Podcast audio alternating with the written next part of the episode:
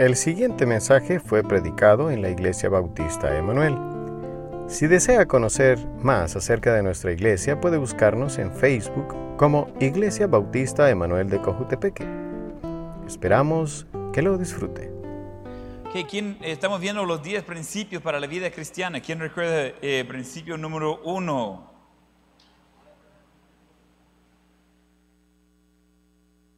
Enrique. Que las relaciones son más importantes que la fama o las riquezas. Y número dos, ¿alguien más? Principio número dos de la semana pasada. Sí, nadie puede dañarme, solo mis reacciones puede dañarme.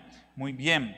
Hoy vamos a entrar en número tres número 3 y vamos a poner más enfoque en el número 4 que vamos a tener en otro momento, pero uh, ese es número 3. Voy a mencionar esos principios, esa lista, uh, viene de la Biblia, pero fue compilado por Dr. Don Sisk. Eh, he tenido 88 años y sigue predicando casi todas las semanas, diferentes iglesias, ha visitado casi todos los países del mundo y uh, uno de los hombres responsables Ah, más responsable por el movimiento de dar a misiones en todo el mundo. Entonces, ah, él es quien predicó en nuestra iglesia en Ohio hace muchos años. Ah, eh, cuando, yo comencé a dar misiones hace 26 años. Entonces, ese es cuando yo comencé a dar misiones como niño y es alguien que es ah, generoso, es alguien que ayudó a nosotros cuando venimos aquí la primera vez a El Salvador, la mayoría de, gente no sabe eso. Esther estaba embarazada, pero no, dinero no abundaba ni había. Entonces teníamos programado el viaje, pero sin vuelos. Entonces uh, él me llama y dice, mire, y en cuanto compró los, los vuelos para ir a El Salvador, no le he comprado, le dice, ¿y qué está esperando? Que bajen los precios. ¿Y por cuánto más va a esperar? Va a ir menos de tres semanas. No sé, hace que bajen, entonces estoy orando mucho. Ya no van a bajar, dice, ¿cuántos cuánto son? Y le dije, y me dice, creo que estaban como 600 dólares cada vuelo. Y me dice, mira, ¿y puedes comprar la mitad de uno? Casi. donde tenía como 280 dólares. Eh, dice, mire, mañana voy a comprar uh, sus vuelos y me pagas por la mitad de uno. Y así que vaya a su viaje misionero, la primera vez que venimos juntos para El Salvador. Ah, estamos aquí por el primer culto de, la iglesia en este viaje, uh, que tenemos el culto ahí arriba. Ah, más adelante teníamos que ir a, a BIMI para ser aprobados como misioneros y igual ayudó con, con el vuelo. No es que tenía, es que él cree lo que él enseña y lo que yo estoy volviendo a enseñar. enseñar de que, como número tres, más bienaventurado es dar que recibir. Ese hombre, literalmente, ha sido usado de Dios eh, más que cualquier otra persona que en la historia recién en cristianismo para eso de animar a otros de dar. Él vino a predicar aquí cuando estábamos preparando de ah, destruir y construir el edificio. Ese fue hace 6, 7, 8 años. Entonces él vino, él predicó y, tuvimos muy buen tiempo juntos. El plan era de ahorrar 5 mil dólares en el año, mucho dinero. En el mismo año uh, necesitábamos 16 mil para hacer la, obra, lo que íbamos a hacer en ese momento. Entonces vino como en marzo. En octubre teníamos uh, como 11 mil dólares en mano y entramos ah, con todo y, lo hicimos la obra. Entonces Dios, no sé, bendice en gran manera. Y él personalmente ah, dio mil dólares para ayudar con, con, ese techo cuando estaba poniéndolo. y digo esas cosas porque a veces cuando uno dice, ah, mire, pero ¿quién dice? Alguien que lo ha vivido por casi 60 años. Ah, y sabe de qué está hablando. Entonces, yo estoy siguiendo en los ah, pasos que él ha enseñado desde principios. Uh, él enseñó eso a mí personalmente y lo ha mostrado con su vida. Y estoy volviendo a repetir lo que él enseñó a mí y estoy enseñándole a otros. Ah, ¿Eso suena como un versículo que conocemos? Ya, ¿qué? Es el 2 Timoteo 2.2. En este caso yo sería como el Timoteo enseñando a hombres fieles que van a, a también ser idóneos de enseñar a otros. Muy bien, vamos entonces a Hechos 20, versículo 35. Hechos 20 y 35.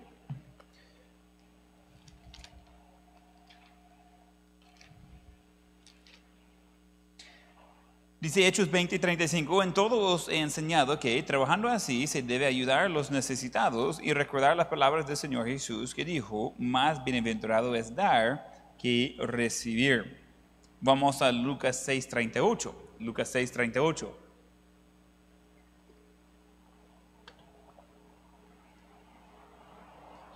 En Lucas 6, 38 dice Jesús, dad y se os dará medida buena, apretada, remecida y rebosando darán en vuestro regazo.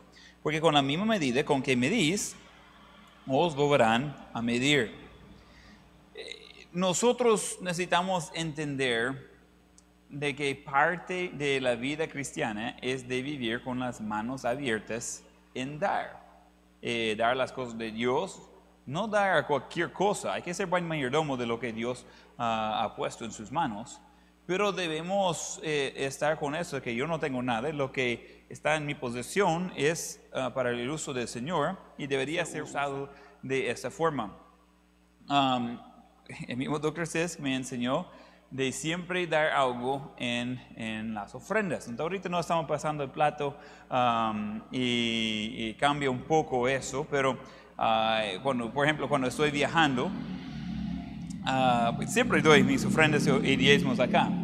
Cuando estoy viajando, igual voy a dar ofrendas. No es diezmo, es iglesia no, no es la iglesia local de, que yo soy miembro, entonces yo diezmo en mi iglesia local.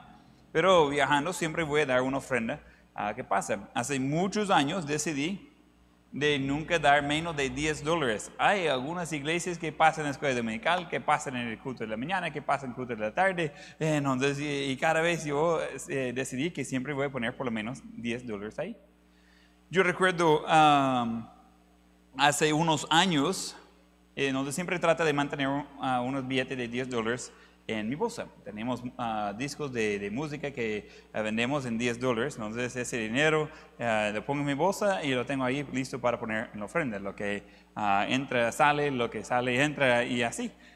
Pero yo recuerdo que hace un par de años eh, realmente estábamos en un tiempo muy difícil económicamente, estamos así como vamos a ver, estamos viajando, Había problemas con el carro, eh, las reuniones estaban lejos, mucho combustible entre cada iglesia y muy pocas ofrendas. Entonces ya estaba yendo como cada iglesia un poco más cerca a cerro y por ahí andaba la cuenta. Entonces en, eh, estamos en una iglesia en la mañana y vamos a otra iglesia de la tarde. Entonces la iglesia en la mañana, en la iglesia dice, mire, queremos comprar uno de esos discos y vamos a llevarlo a algunas de las personas en la iglesia que no pueden venir a los cultos, algunos ancianitos. Entonces me pagó con un billete de 100 dólares, 10 discos. Yo, ah, ya, vamos bien, tenemos 100 dólares. Y yo ahí pongo eso en mi bolsa y, uh, ando 100 dólares, wow. Pero no estaba pensando muy bien y ahí vamos de este culto, salimos y vamos al siguiente culto. Y la hora de la ofrenda siempre estoy tratando de preparar antes para no estar buscando la billetera. Y estoy revisando mi bolsa, no tengo nada. Ahorita tengo mascarilla. Uh, pero no tenía dinero en mi bolsa, no de, de, eso. Sí había vendido los discos, pero 10 de un solo. Les digo en mi billetera y lo saco ahí antes. Yo no, estoy revisando. Solo tengo un billete de 100 dólares. Y el combustible está casi a cero y es lejos la siguiente iglesia. Y 100 dólares, todo cabe en el tanque de combustible. Y aún así quizás no, no llegamos al siguiente destino. Y yo estaba ahí con este conflicto. Ah, tengo que cuidar de mi familia. Hoy probablemente comemos porque en la iglesia ahí probablemente nos va a invitar, pero mañana. Y para llegar al siguiente destino, ¿qué tal si no nos da una ofrenda? Porque en la mañana básicamente no, solo compraron los discos, no había ofrenda. Eh, y yo así como, mire, tengo que ser buen mayordomo. Estoy discutiendo entre en mí, en el canto antes de la ofrenda, de qué hago. Porque yo había comprometido de dar algo, por lo menos 10 dólares en la ofrenda. Pero hoy solo tengo 100 dólares. Y yo estaba como quejándose con Dios. Dice, mire, yo le dije que iba a dar 10 dólares, pero solo tengo billete de 100. Y cuando le digo eso, Dios como, wow, mire qué tan grande mis bendiciones. yo quejando porque yo quería dar solo 10. Y él dice, mire, pero yo he puesto 100 en sus manos. Y yo como, sí, pero los otros 90 los necesito. Y aquí no veo con quién me haga cambio en el momento. Y así. Y viene el plato y, yo saco los 100 dólares. Y ahí lo tengo ahí como escondido, como algo va a pasar. Había preguntado a Esther, ¿tiene efectivo? No, no tenía nada. Entonces, y dice, no, pero tú tienes. Sí, tengo. Pero ya cuando pasa el plato y yo echo los 100 dólares, él me queda mirando. Y dice, ahí va el plato. Y yo siguiendo con los ojos, ¿verdad? Ahí va. Y ella como se, se pone cerca y dice, ¿verdad que ese es el último? Digo, hasta ahí. Y me dice, y no tenía otra cosa, nada. Me dice, wow, qué bendición que solo eso teníamos. Pues porque era grande. Y yo como, sí, Dios es bueno, pero hoy sí ya estamos quebrantados. Aquí vamos a vivir en esta iglesia hasta que nos cae algo, porque no hay cómo movilizarnos. Y bueno, ahí entramos en el culto y todo, y, realmente no hice mayor cosa en ese culto. Ahí estaba, ah, solo presenté el ministerio y nadie compró discos, que a veces eso ayuda uh, un poco con combustible también. Entonces al final estamos así como, lo bueno es que tenemos casita, porque tenemos la casa durante, entonces por lo menos ahí estamos, estamos bien, estamos cerca de la iglesia, vamos a comenzar a ser miembros de aquí quizás, porque ya no, no, no vamos a mudarnos de otro lado. Eh, y estamos ahí un poco en eso, y el pastor eh, dice, ah, mire, se me olvidó, estamos ya terminados con todo, ya habíamos comido y, él solo estaba dejándonos ahí en, el parqueo de la iglesia donde estábamos parqueados. Y dice, ok, buenas noches. Y regresa y dice, mire, se me olvidó. Y sacó un sobre y dice, mire, aquí está la ofrenda de la iglesia, tomó una ofrenda especial para ustedes, gracias por su ministerio. Ah, gracias. Y yo como, ojalá que sea 100 dólares porque yo, yo sí participé. Uh, y, y, así uno dice, ah, mire, pastor, usted no debería pensar en el dinero estaba pensando en mi panza, ¿eh? entonces ahí, pero eh, estaba así como un poco nervioso, ¿verdad? Y abro eh, eh sobre, no era 100 dólares, era como 850 dólares, cosa que no sucede. Es una iglesia chiquita y uno dice, ¿y cómo pues? ¿Cómo sacaron tanta ofrenda en una sola iglesia y cómo nos dieron tanto y no hicimos nada? Y eso es increíble. Y es como Dios diciendo, y estaba tan preocupado por 100 dólares como yo no tenía más. Y uno dice, mire, pero si solo había dado 10, ah, ya iba a quedar con eso más los 90. No, no, no, creo que no. Yo creo que iba a haber entrado mucho menos. Eh, eh, Dios trata con eso, pero no te lo orden, y eso es como sucede siempre. Dios de una forma puso eso en mis manos por la venta de, los ah, discos. Ok, vamos por atrás. Estos discos compramos con una ofrenda especial hace años pero ese ya estaban cancelados. Entonces ya estamos vendiendo los discos. Eh, como ese ya está cancelado, sí estamos recuperando dinero, pero ese ya está pagado. Entonces, una ofrenda especial para, comprar los discos. Ahora vendo los ah, ah, discos y tengo para una ofrenda especial que yo doy. Y luego Dios me da otra ofrenda especial. Entonces uh, uno va viendo y dice, mire, no puedes dar más que lo que Dios da. Eh, pero según la medida que damos es lo que Dios Ah, va dando. Entonces dice, mire, yo quiero que Dios sea generoso conmigo. Él ya ha sido generoso con cada uno de nosotros. Hasta dio a su Hijo de pagar precio por nuestro eh, con su sangre por nuestros pecados. Nosotros viviendo generosamente hacia su obra y a otros, Él trata con los detalles. Muchas veces con Esther hemos dado como lo último, y ella me queda mirando después y ya estamos acostumbrados, estamos ya tranquilos con eso. Me dice, mire, tenemos dos semanas para vivir con lo que hay en el refri. ¡Ah! Hombre, necesitamos entrar en ayuno de todo modo. Y, nunca sucede, siempre entra otra cosa, siempre y de, la nada. Y, yo no tengo uno de esos trabajos que de repente me da un bono. No es así. Ah, y tengo un día cada mes que me cae el depósito y, y ya. Pero Dios siempre hace algo y, es interesante. Yo recuerdo una vez estábamos ayudando a una familia que tenía una necesidad uh, real eh, y era, yo conocía muy bien la situación y decidimos que íbamos a ayudar ah, con una cantidad mucho más de, de, lo normal. Era una cosa no normal y, y, y iba a ser una ofrenda única. Entonces quedamos que íbamos a dar a 250 dólares. Es mucho dinero. Eh, el problema es de que ya cuando comenzamos a contar no teníamos 250 dólares, teníamos 80. Pero ambos habíamos decidido que íbamos a dar 250 dólares. Comenzamos a contar monedas, revisamos todo, estamos ahí sacando la ropa del lavador, revisando y, y encontramos 245 dólares en total y, revisando todo y pensando dónde más tenemos y vamos a sacar de, combustible porque tenemos eh, todo dividido, dónde va a ir gastando, vamos, no vamos a comer fuera y, y, todas esas cosas y faltábamos 5 dólares. Y yo mirando a ella y a mí, ya no tenemos ni dónde limpiar, la casa ya está limpia. Estamos así de, ¿qué, ¿cómo vamos a hacer? Y yo digo, mire, voy a revisar el carro. Y ella me dice, nunca tenemos dinero en el carro. Eh, pero es el carro todo el mundo, ¿y por qué voy a dejar dinero ahí? Eh, entonces, ah, porque claro, va a ir por combustible, ¿verdad? Pero, y, votamos ese 5 dólares, y voy a reviso el carro y, nada, en ningún lado. Y estoy revisando, revisando, limpiando, limpiando, y cabal encuentro 5 dólares más en el carro. Estaba en un sobre con una factura que había sobrado de algo, pero era mío.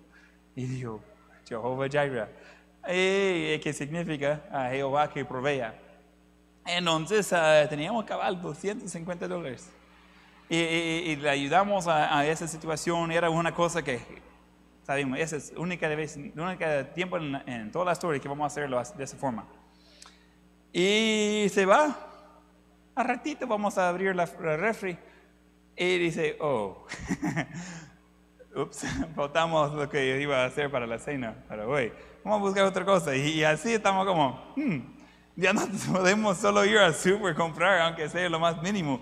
No hay nada, cero, no teníamos nada. ¿Sabe qué? No morimos de hambre, ni, ni, sufrimos en ningún momento. Y, Dios bendice de unas formas que uno no puede imaginar, pero cuando uno está con la intención de recibir, no tiene. Pero cuando uno está como, ok, yo tengo para dar, eh, y otra vez tenemos que ser buenos mayordomos, no solo estar tirando su dinero a donde sea, pero eh, de ser buenos mayordomos en obra del Señor, Dios va proviendo. En Colosenses 1.16, Colosenses 1.16, porque en Él fueran creadas todas las cosas, las que hay en los cielos y las que hay en la tierra visibles e invencibles, sean tronos, sean dominios, sean principados, sean potestades, todo fue creado por medio de Él y para Él. Que todo pertenece a Él, Él hizo todo. Segundo Corintios 8, 9, porque ya conocéis la gracia de nuestro Señor Jesucristo, que por amor a vosotros se hizo pobre, siendo rico, para que vosotros con su pobreza fueseis enriquecidos. Vamos a primero de Crónicas 29. Eso es muy interesante. Están en un proyecto de construcción, casa de Dios.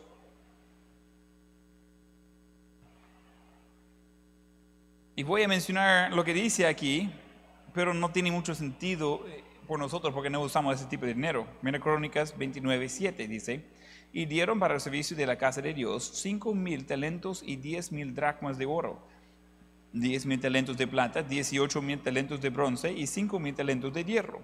Y todo el que tenía piedras preciosas las dio para tesoro de la casa de Jehová en manos de, ahí está el nombre, a Gesanita. Y se alegró el pueblo por haber contribuido, ¿qué dice? Voluntariamente, porque de todo corazón ofrecieron a Jehová voluntariamente. Hace años yo hice el estudio de ver cuánto es eso. Eh, eh, cuesta un poco de tiempo, tiene que ver ah, cuánto es una, ah, un talento, una dracma, cuánto valía en aquel entonces. Ah, hay calculadores de, de, convertir eso a dólares y ya tomando un tiempo en cuenta la inflación y todo eso. Es complejo eso, pero tomé unas horas de hacer ese cálculo. ¿Alguien tiene una idea cuánto de dinero estamos hablando en, usando los términos de hoy? 5 millones, dice. ¿Alguien más? Ese no es el número.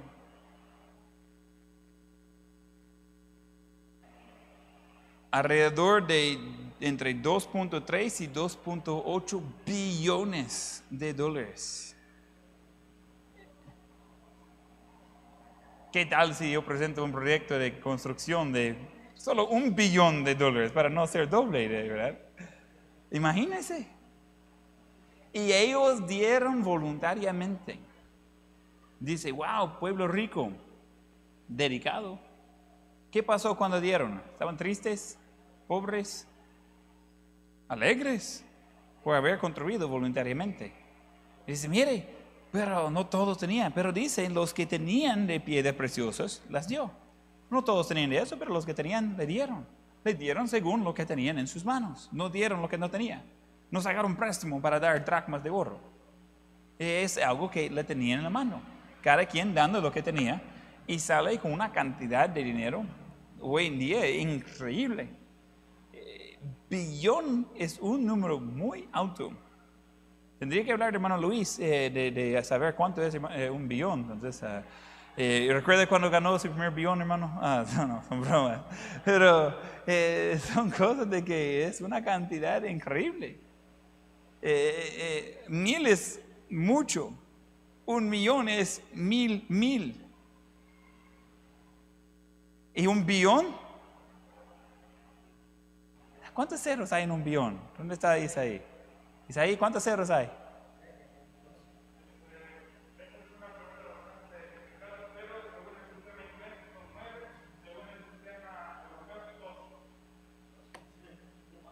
Ahí vamos.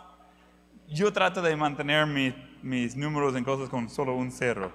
Ah, entonces es mucho más fácil. Más de eso ya se hace complicado. Ok, entonces, eh, creo que eso está en sus notas. Cuando damos correctamente, provoca el placer de Dios. Provoca el placer de Dios. ¿Tiene un espacio ahí? Sí, no, no puse atención dónde están los espacios. Este ayudó con uh, de formatear eso en, en la hoja. Cuando damos correctamente, provoca el placer de Dios. Él va a estar contento. Cuando damos correctamente, recibiremos la provisión de Dios. Cuando damos correctamente, recibiremos la provisión de Dios.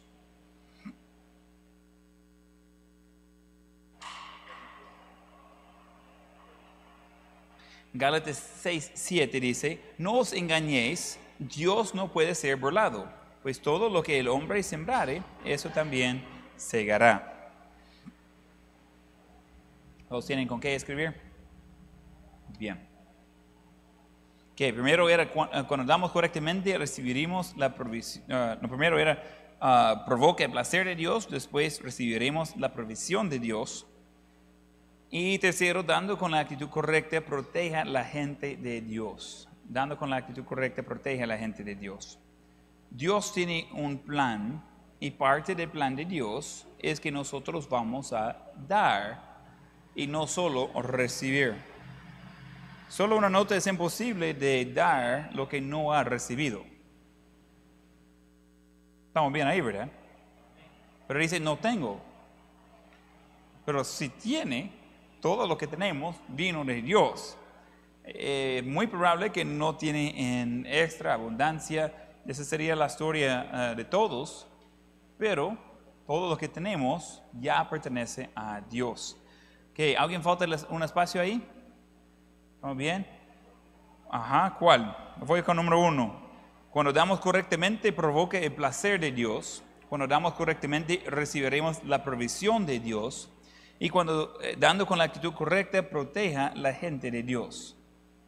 ¿Estamos bien ahí? Bien.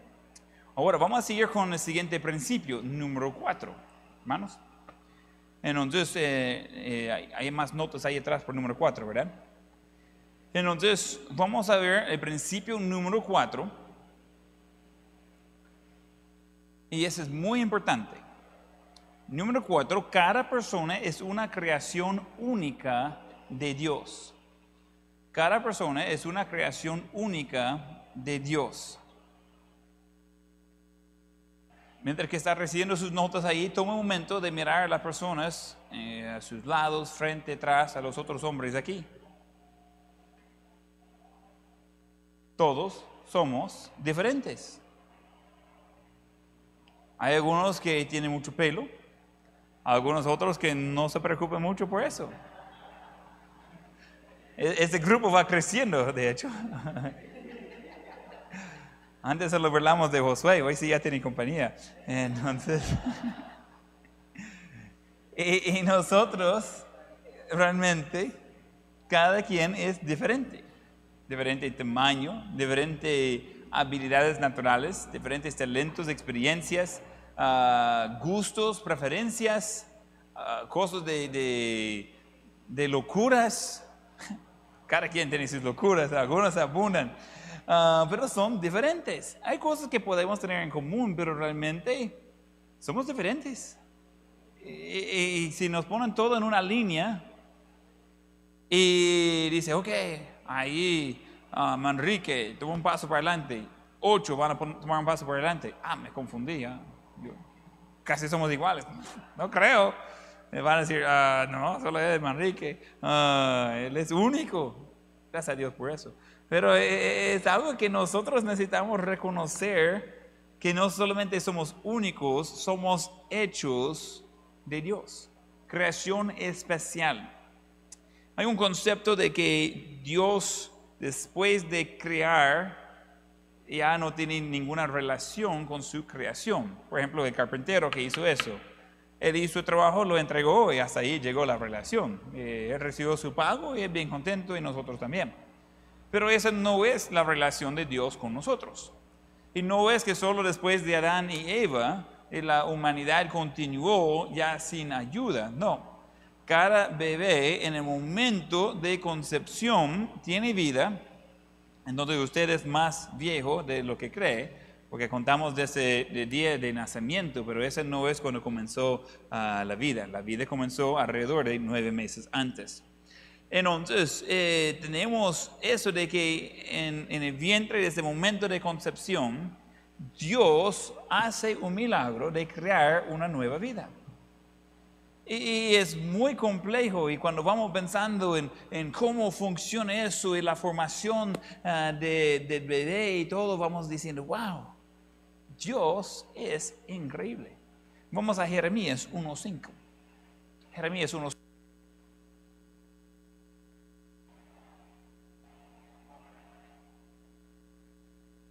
Jeremías 1.5. Antes que te formase en el vientre, te conocí. Y antes que nacieses, te santifiqué. Te di por profeta a las naciones. Que Él conoció antes de la concepción y antes de que lo formó. ¿Quién lo formó? Dios lo formó a Jeremías. Y lo ha hecho lo mismo con todos. Él tenía un plan antes de su nacimiento. Creo que ahí tengo una imagen. Ese es, si no me equivoco, creo que esa es mi sobrina que acaba de, de nacer hace unos días. Todos parecen iguales así. Ah, pero ah, es uno de mis sobrinos. Creo que es ah, mi sobrina, la última, Jeanette eh, se llama. Eh, ella nació, no sé, lunes, martes, un día de esos, ¿ok? No, como va al hospital un día, después ahí dando noticias toda la noche y después en algún momento nació y ya está a casa. Entonces, ah, lunes quizás nació, no sé. No creo que iba a faltar la iglesia para hacerlo eso de que nazca un bebé, entonces probablemente fue el lunes. Entonces, ah, es algo que cuando va viendo a esa imagen, en la tecnología, tecnología hoy es algo eh, impresionante, pero esa es una vida, esa es una persona con un plan, esa es una persona que Dios sabe cómo va a ser, es una persona que va a nacer. Puede ser que nace ah, totalmente sano, puede ser que no. Eh, tenemos un hijo con síndrome de Down. Eh, Josué tiene hermano con síndrome de Down. Ese se puede detectar ah, ahora, antes del nacimiento. La mayoría de personas, cuando nació Micah, era 66% de las personas que dijeron que tenían síndrome de Down, lo abortaron con propósito antes de su nacimiento en los Estados Unidos. Ahora ese número es 90%. 90%. Y yo personalmente conozco a 12 familias que dijeron a ellos, su hijo tiene síndrome de Down, a votarlo. Dijeron que no, dijo no tiene nada. Nació y ni tienen eso. A no de ese 90% solo es de los que dicen que tienen síndrome de Down. No es que realmente es así. Y lo matan. Y lo matan porque ya tienen vida. ¿Cuántos años tiene su hermano?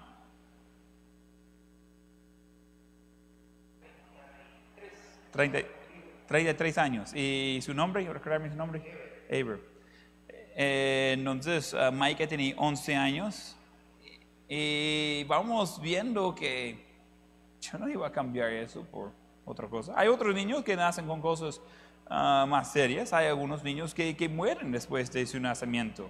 Uh, yo tengo ya varios sobrinos ya en el cielo. Digo en el cielo porque cuando mueren un niño así inocente se van al cielo. Ah, muchos de ustedes tienen hijos en el cielo. Eh, y son cosas difíciles y uno dice, mire, ¿cómo está todo eso?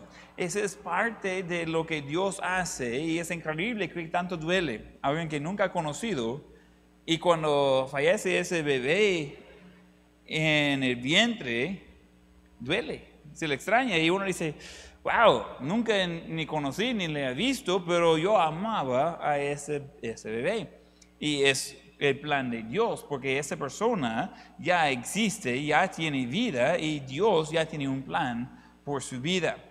Pero no termina allí y no estamos hablando solo de los bebés. Yo tengo los hombres. Comenzaron bebé. Ah, ah, algunos quizás comenzaron mono, pero yo creo que la mayoría comenzaron humano, ¿no? Entonces entendemos eso y a veces estamos, ¿y por qué estoy aquí? ¿Por qué existo? ¿Qué hago? Con mi vida. Vamos al Salmo 139 y versículo 14. Todo ese capítulo trata con ese tema, pero vamos a ver solo un versículo por el tiempo.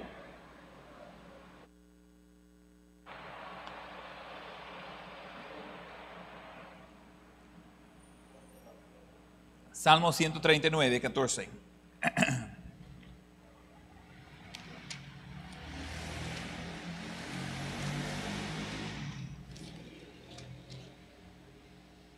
Dice, te alabaré porque formidables, maravillosos son tus obras. Estoy maravillado y mi ama lo sabe muy bien. Eh, podemos eh, seguir, versículo 15, no fue encubierto de ti mi cuerpo, bien que en oculto fue formado y entre, entretejido en los más profundos de la tierra. Y, aquí otra vez podemos seguir leyendo todo eso y ver que no hay donde esconder de Dios y, y Él sabe todo y Él está pendiente de todo. Él, eh, tenía un plan desde muy temprano y no hay donde esconder de Dios. ¿Por qué? Porque Él sabe muy bien lo que Él está haciendo ha sido momentos que yo he estado descontento con mi parecer físico. Ah, creciendo yo estaba mucho más flaco y muy alto, casi a esa altura, pero 12, 13 años. Entonces cuando caminaba no era como caminar normal, era así. Así todo estaba flojo. Eh, yo no acostumbré a mis pies por años y toda la vida estaba tropezando en algo porque de un solo salieron así de grande. Toda la vida yo eh, ahí pegando en algo, pobrecito, mis deditos han sido copiados muchas veces. Y mi cabeza de repente era mucho más alto de lo que yo estaba acostumbrado y comencé a pegarlo en todo. Tenemos un amigo quiropractor y un día estaba yendo, tenía mucho dolor de cabeza y, y dice, mire, Usted básicamente está pegando la cabeza, está en la misma categoría de un hombre de, boxeo. Porque cada ratito le está dándole duro en la cabeza, su, cuello está todo fuera del, alineado. Mire, um, tu cabeza es dura, pero eso no le está ayudando nada. Entonces le va a dar problemas serios. Y yo como, pero no sé qué hacer. Y se abre sus ojos. y yo, yo quería ser un poco más atlético. Yo estaba en los equipos, pero yo era la persona que uh, calentaba la silla por, por, cualquier cosa, ¿verdad? De ahí sentaba, yo no estaba ah, en muchos de los juegos por años. Eh, pero mis hermanos eran ahí las estrellas del equipo, ellos tienen el, jugador más, ah, no sé cómo se llama en español, el mejor jugador, lo recibieron uno de los dos cada año. Entonces era como que jugaban entre eso, y ellos tienen uh, un montón de esos trofeos.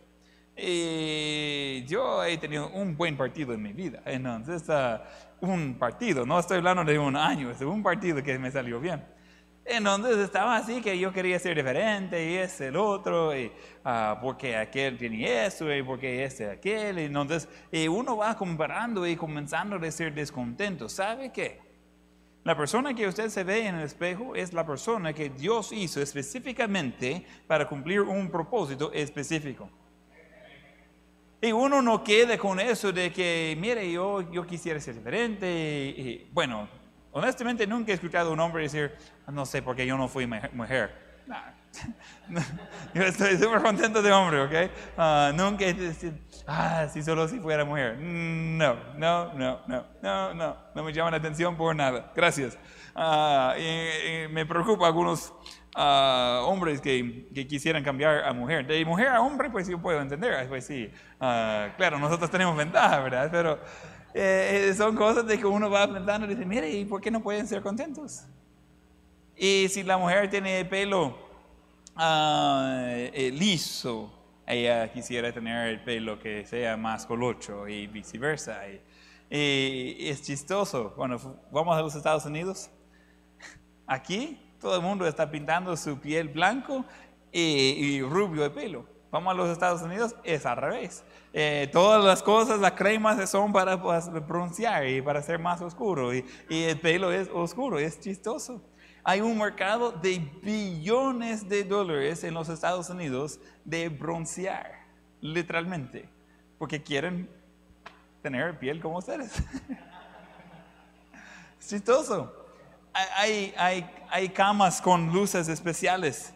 Uno se acuesta en esa cama y se puede solear sin salir al sol y se puede broncear. Yo solo salgo ahí a trabajar y me funciona, pero... Uh, y dice, no, está bromeando. No estoy bromeando, es, es, así. Mi abuela tiene 50 años de estar haciendo eso, entonces, uh, uh, no sé. Eh, todavía ella está ahí, que todavía ella quiere estar en el sol y quiere broncear y dice, no, es que yo necesito estar bien bronceada. Y digo, abuela, tiene ya más de 80 años, tranquila. No, eh. Es por mí, no es por nadie más. Ok. Ah, entonces uno está así que, que, ¿por qué? Porque estamos descontentos. Porque siempre queremos ser del otro. Los que nacieron en el campo, ¿quién nació como fuera de la ciudad o creció fuera de la ciudad? ¿Quién es así? ¿Ok? Y quién creció o nació como en la ciudad y creció así. ¿Ok? Y la mayoría quieren lo opuesto. Mire, es que yo siempre quería vivir en el campo. Y los de campo es que yo siempre quería ser parte de una ciudad. Uh, ¿Y por qué? Aunque yo crecí en el campo, prefiero el campo. Entonces, uh, pero son cosas de que somos descontentos por naturaleza y muchas veces quedamos hasta molestos con nosotros mismos. Mire, ¿por qué no soy más inteligente? Mire, ¿por qué no puedo cantar como aquel? Mire, aquel puede cantar y puede predicar y, es bueno para números, es guapo y, mire, hoy, ¿y Dios no podría destruir eso un poquito? Estoy siendo honesto. Hay, hay, algunos que están, wow, mire, cuando vino el carro de talentos, Dios le descargó todo solo con ellos. Pero yo sí estaba en línea también. Yo quería recibir parte de esos talentos. Porque a él sí, a mí no. Y mire, él sí tiene padres que la aman y yo, ¿por qué no? Y, comenzamos con esas cosas y comenzamos a estar muy descontentos por cosas que no son nuestra decisión. ¿Quién tenía un momento en su juventud que quería ser hijo del padre de sus amigos en vez de hijo de sus padres? ¿Quién ha tenido un momento así? Claro que sí. Lo bueno es de que no tenía que vivir con ellos, en donde probablemente iba a salir igual. Pero uno dice, mire, yo nací en la familia equivocada. ¿Cree usted? Dios le formó en ese vientre. Dios sabe quién es. Dios con propósito le hizo. Paso más. Y eso se hizo muy real en mi vida hace casi 10 años, o 9 años quizás.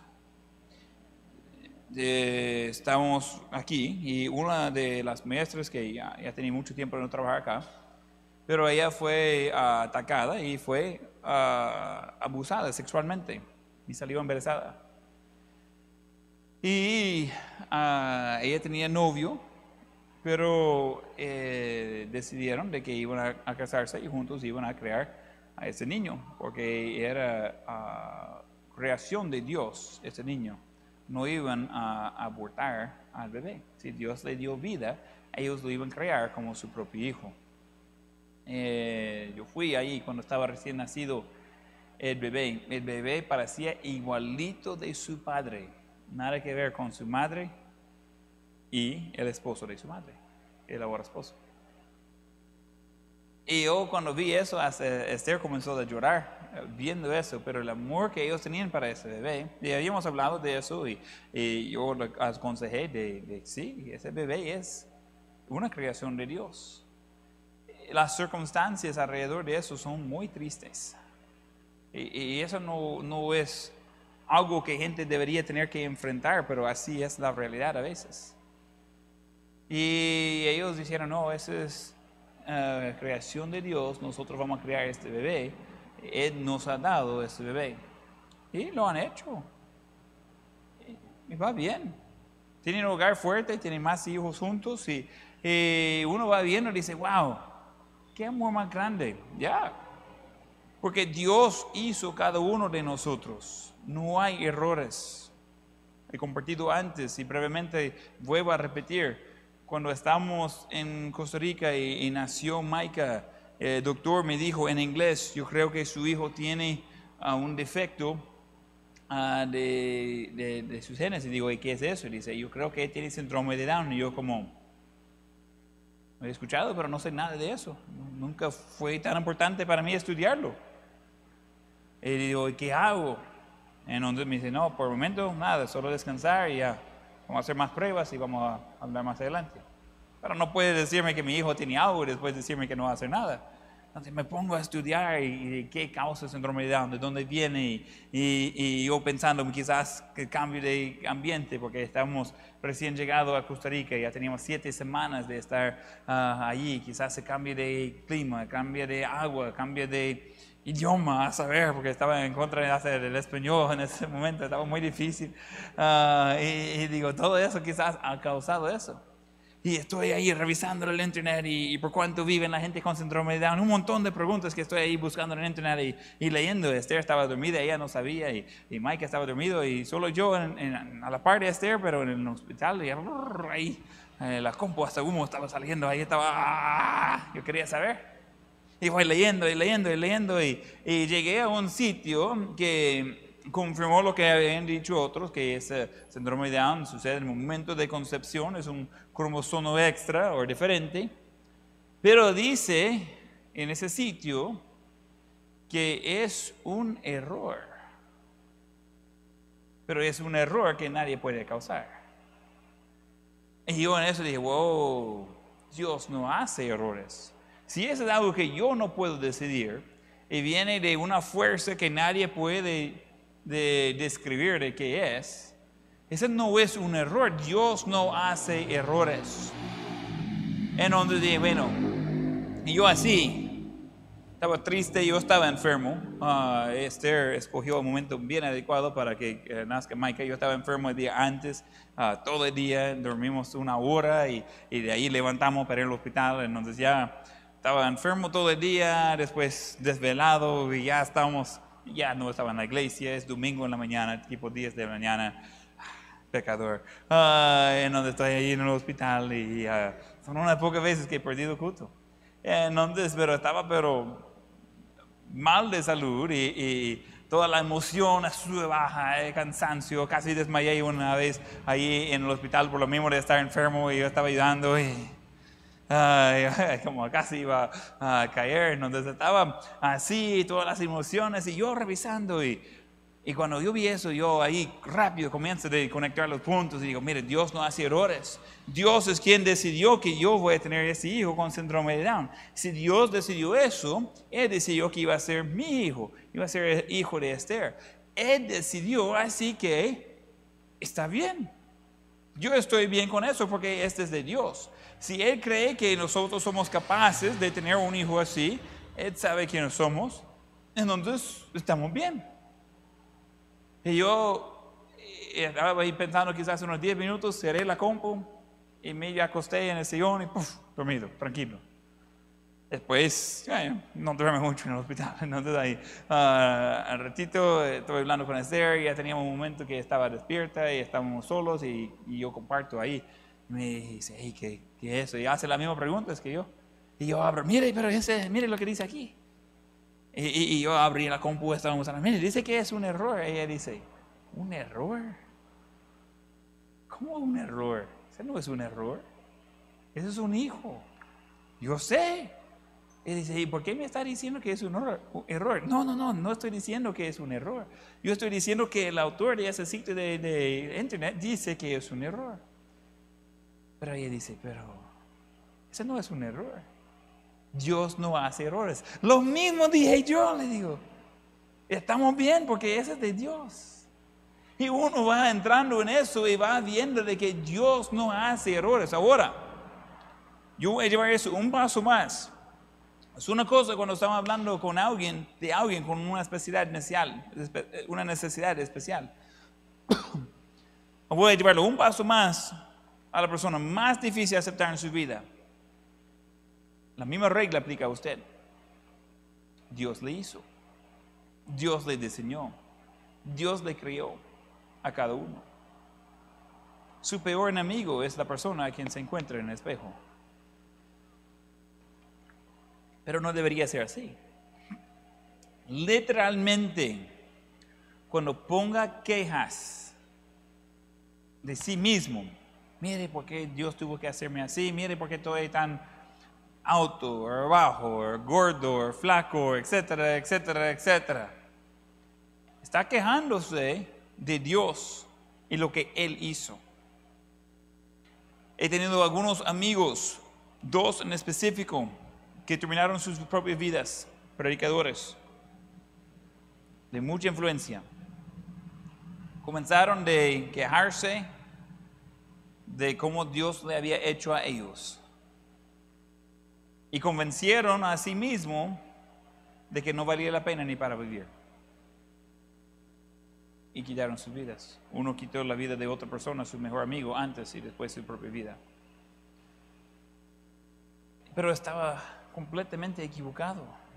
Dado la oportunidad de tomarlo y, decir, mire, pero ¿qué está pensando? Tú eres creación de Dios. No, no vale eso que no, es que yo equivoqué. Dios nos hizo para poder superar los errores. Nos hizo capaces de ser responsables hay consecuencias que vienen con los errores, pero Dios nos dio la habilidad de incluso evitar mucho de eso. Pero solo porque va algo mal no significa que nosotros no tenemos un valor, al contrario. Tanto es el valor de cada uno que Jesús murió en nuestro lugar.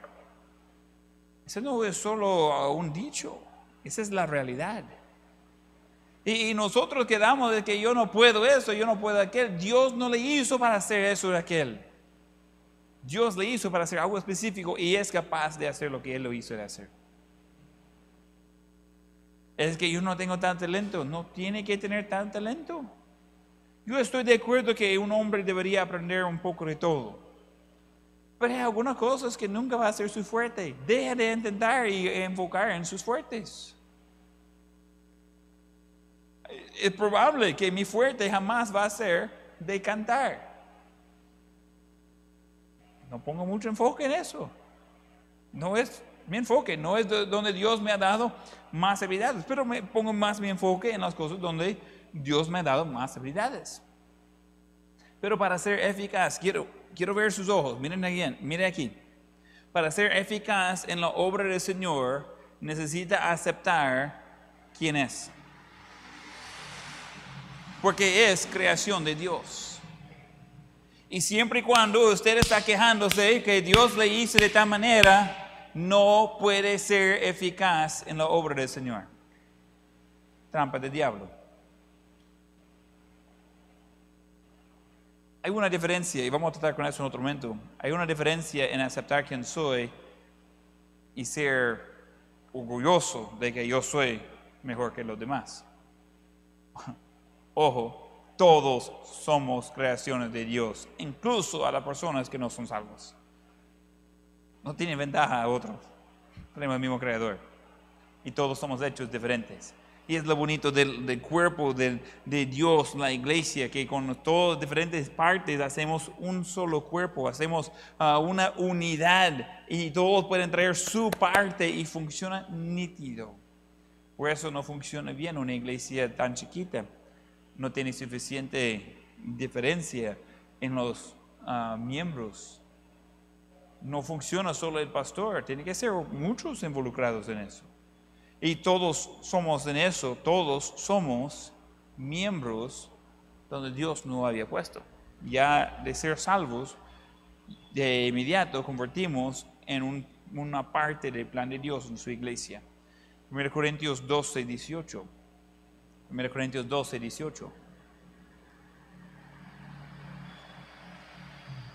Mas ahora Dios ha colocado los miembros, cada uno de ellos, en el cuerpo como Él quiso. ¿Quién decidió? Dios. Ah, sí, pero equivocó conmigo. conmigo. ¿Cree usted?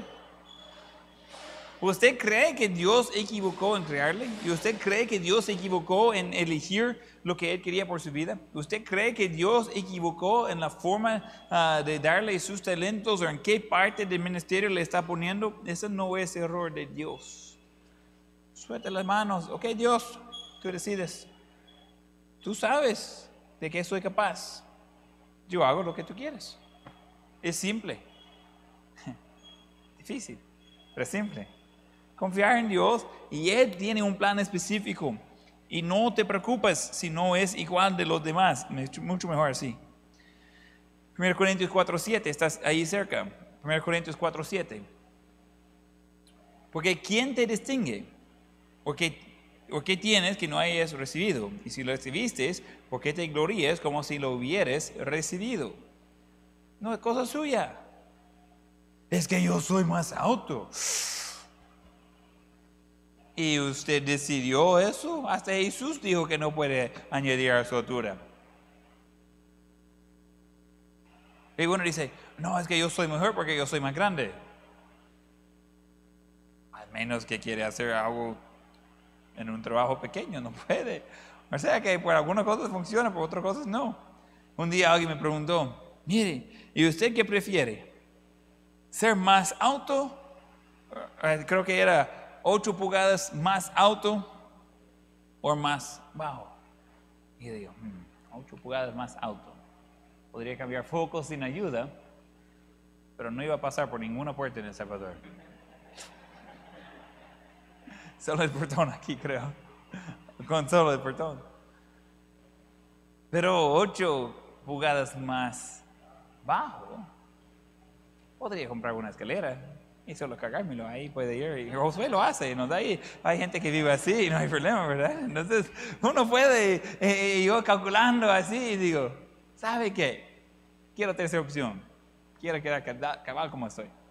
No quiero ni, ni por arriba ni por abajo. estoy bien así. Y necesitamos llegar a eso. Estoy bien así.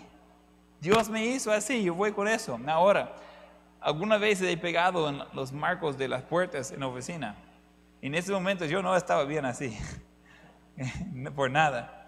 Ah, el marco de la oficina, uh, de otra oficina, estaba un poquito más bajo. Y ya tenía costumbre de bajar la cabeza y, y voy entrando.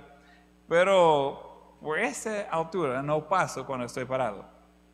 Entonces una vez eh, estaba hablando con eh, hermano Stanley, hermana Sara, estaba en la oficina adentro, estaba bromeando con ellos y estamos ahí, no sé de qué estamos hablando, pero ah, yo dije algo y salí rápido para tener la última palabra y, yo, yo, voy riendo, ¿verdad? Y hermana Sara uh, tira algo ahí como ya estoy como afuera, ella dice algo, eh, pero no entendí. Entonces eh, yo di la vuelta y dije, ¿qué dijo? Y cuando le di la vuelta así, le pegué aquí y abrió toda la, cabeza ahí y pegó tan fuerte que sentía todo el edificio que iba a caer. Y ¡Pum! Y era uno de esos que todo, todo sentía, era como, "Oh, ¿qué acaba de pasar? Y yo estaba así, amarrado ahí, y digo, wow, todo me siento que está moviendo ahorita. Y entonces, bueno, Stanley me acercó y me dice, wow, usted está bien. Y digo, no me tocas. y, y me dice, "Hmm, no sé si acercar o alejar, mejor alejar. Ah, pues sí. Entonces, no, estaba así y me dice, hey, ¿cómo le ayudo? No sé, no, no, ahorita solo no decía otra cosa. Solo, ahí llámalo al hospital si, si me caigo, pero estoy así y todo el mundo, "Uh".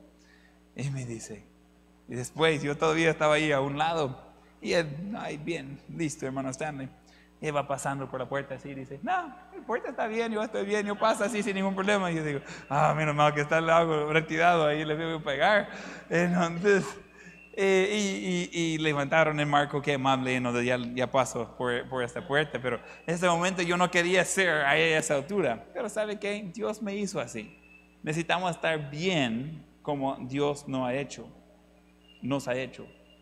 Necesitamos tener cuidado de no criticar a la creación de Dios. Y, estoy hablando específicamente a usted, pero por ende se aplica a otras personas también.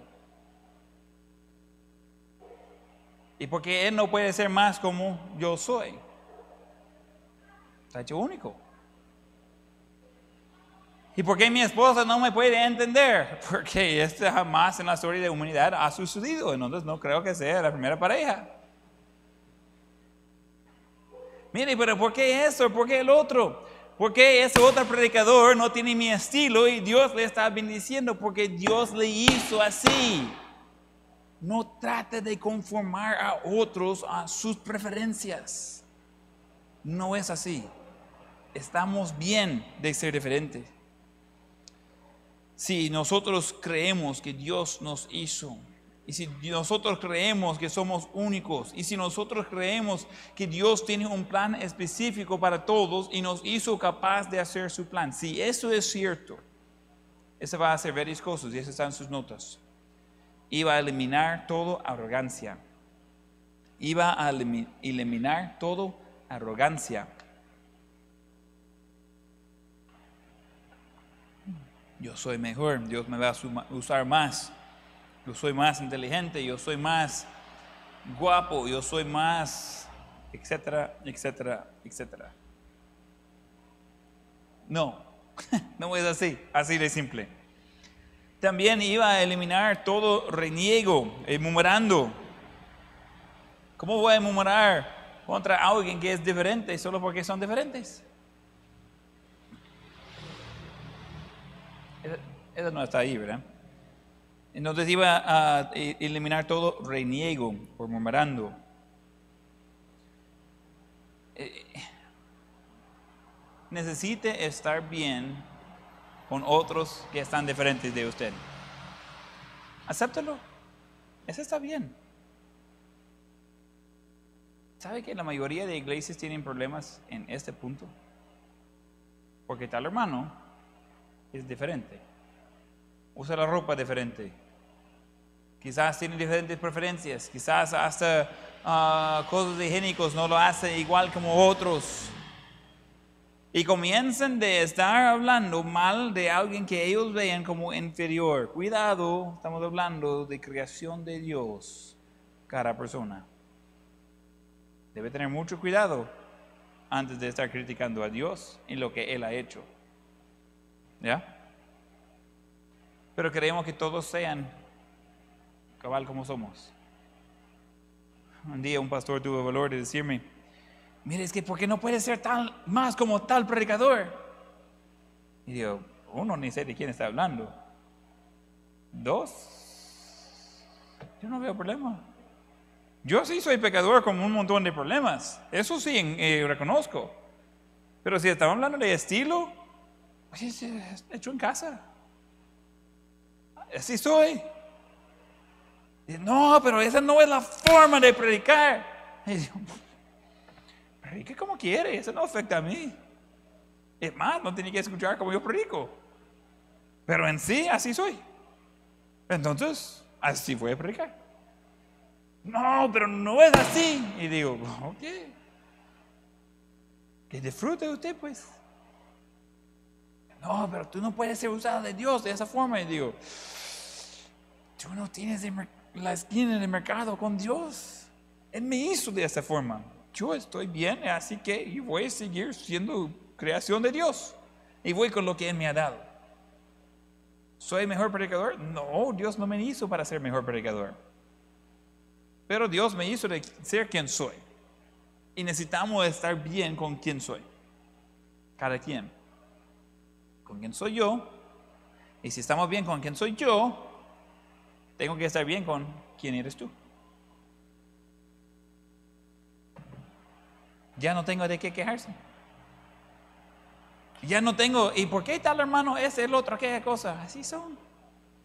Ahí déjelos. Ya hay, hay, cosas de, de, de, que cambien eso. Algunos de los, de los pasantes están, ah, entonces la próxima vez que el pastor me, me va a regañar por algo, voy a decir, así soy. Uh, pruébalo, a ver qué sucede, ¿ok? Uh, hay, hay, un, hay cosas de, eso de aprender y de crecer, pero cuando estamos hablando de la persona que somos, no vaya cambiando por nadie. Es curioso el noviazgo. Al entrar en noviazgo se cambia a ambos y, y, de repente ninguno de los dos sabe con quién anda. Porque no era así cuando entró. Y dice, ¿qué pasó? Tú has cambiado. pues sí, pero ¿por qué? Yo ah, quería andar con quien eres, no era no como anda ahora ahí. ¿Por qué va cambiando? Y necesitamos tener cuidado de no tratar de cambiar por otra persona. Necesitamos ser conforme a la imagen de Dios. Esa es nuestra meta.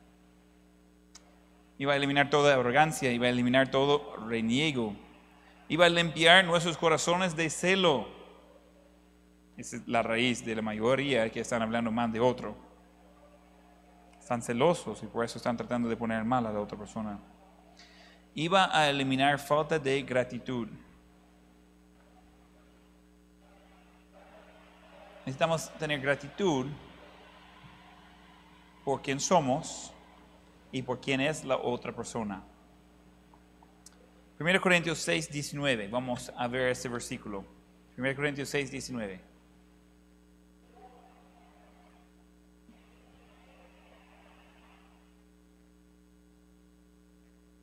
Dice, o ignoréis que vuestro cuerpo es templo del Espíritu Santo, el cual está en vosotros el cual tenéis de Dios y que no sois vuestros, porque habéis sido comprados por precio.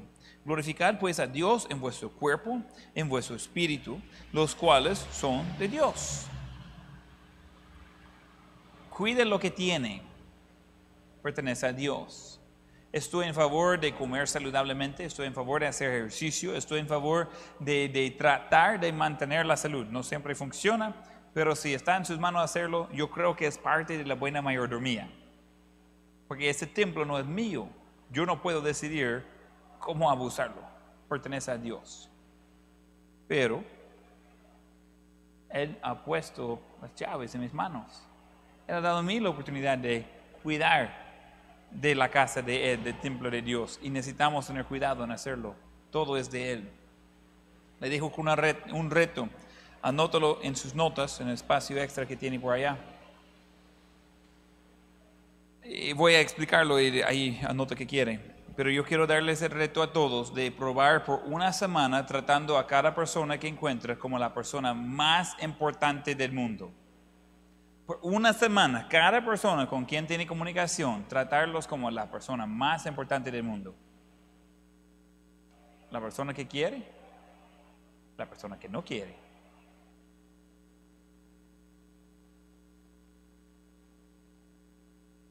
El hermano que le cae bien, el hermano que no le cae bien. El vecino que le cae bien, el vecino que no le cae bien. Tratarles como la mejor la persona más importante de todo el mundo. Probar ese tipo de conducta por una semana. Probarlo con sus padres, con sus hermanos, con sus hijos. Probarlo con su cónyuge. Sería buen comienzo ahí. Por una semana. Lo que resulte es, va a tener mejores relaciones con cada persona que encuentre en esa semana. Porque está tratándolos como alguien importante.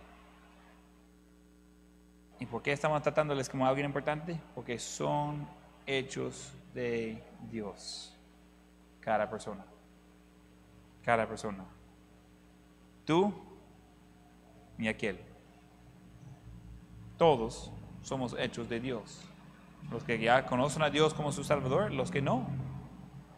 Somos hechos de Dios y como creaciones de Dios debemos tratar unos a otros muy bien.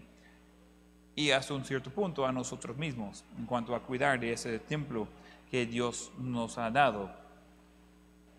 Entonces, nosotros como hombres hacemos el ejemplo. Nosotros como hombres pongamos el ambiente muchas veces en el hogar, incluso si no es su casa. Poner en práctica esos otros dos principios. No puedes negar los primeros dos. Vamos añadiendo. Al final vamos a tener días. Y los diez principios tengo que poner en práctica. Yes. Okay. Así funciona. Entonces vamos a vivir de una forma que reconociendo es mejor dar que recibir. Y de que soy creación de Dios, también la otra persona. Cada uno somos hechos únicos. Vamos a terminar en oración.